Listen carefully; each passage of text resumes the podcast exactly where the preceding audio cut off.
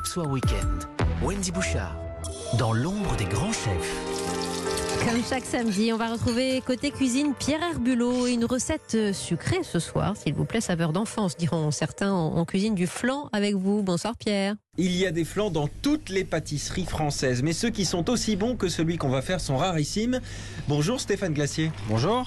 Meilleur ouvrier de France promotion 2000, vous avez écrit un livre entier sur le flan et là vous allez nous faire le grand classique mais attention vous m'avez dit il faut dire le flan vanille. Souvent les gens disent flan nature quand ils s'achètent du flan, il n'est pas nature puisqu'on met de la gousse de vanille, euh, une gousse de vanille très sélectionnée qu'on paye 600 euros le kilo donc il n'est pas nature, il est bien à la gousse de vanille. Alors je précise pour les auditeurs, euh, vous avez accepté de nous donner la recette de votre flan à la gousse de vanille donc on va la mettre sur le site euh, d'europe1.fr donc pas besoin de tout noter en écoutant, concentrez-vous plutôt sur les détails que va donner le, le chef. Alors juste pour commencer vous avez fait chauffer du lait, de la crème, c'est ça, avec la gousse de vanille pour que Voilà, ça infuse on a porté à ébullition le lait, la crème et la gousse de vanille.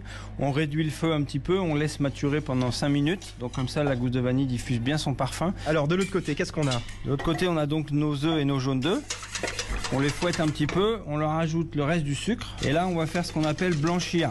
C'est-à-dire que on va faire fondre le sucre dans les œufs et les jaunes.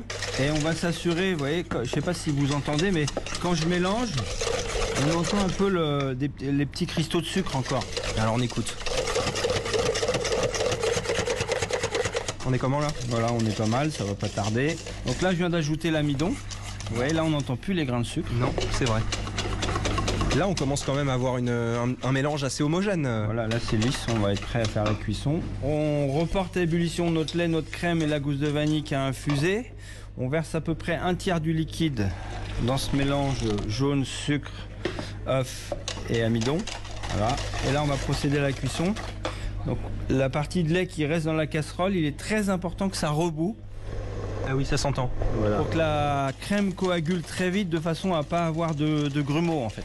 Voilà, ça c'est très important et c'est ce que beaucoup de gens ne font pas et c'est pour ça qu'ils ont des crèmes souvent qui, qui sont un peu farineuses et qui sont euh, moins lisses.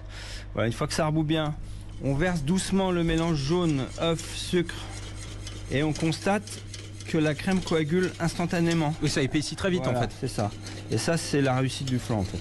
Et l'autre chose importante, beaucoup de gens pensent que quand ça bout c'est cuit, pas du tout. Ah non. Il faut tenir l'ébullition pendant deux minutes pour cuire les amidons. Alors, euh, ça bout vraiment. hein. On voit les bulles euh, quand vous arrêtez. Voilà, ça- on voit les bulles. On entend bien l'ébullition là, très important. Et encore une fois, on a cette odeur de d'œuf, de vanille. Donc ici, on verse la crème dans le moule avec la pâte feuilletée. Donc bien chaude. hein. Ensuite, nous, on les laisse poser au minimum 4 heures.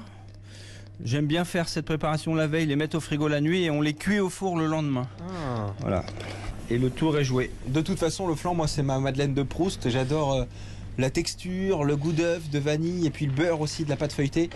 Merci beaucoup, chef, et surtout bravo parce que votre euh, flan, vous le vendez, en tout cas la part, à moins de 3 euros en boutique et ça, c'est important de le signaler. Merci beaucoup. Le flan parisien de Stéphane Glacier, l'un des plus grands pâtissiers du monde, avec Pierre Herbulot. Photos et recettes à apprécier sur le site d'Europe 1.fr.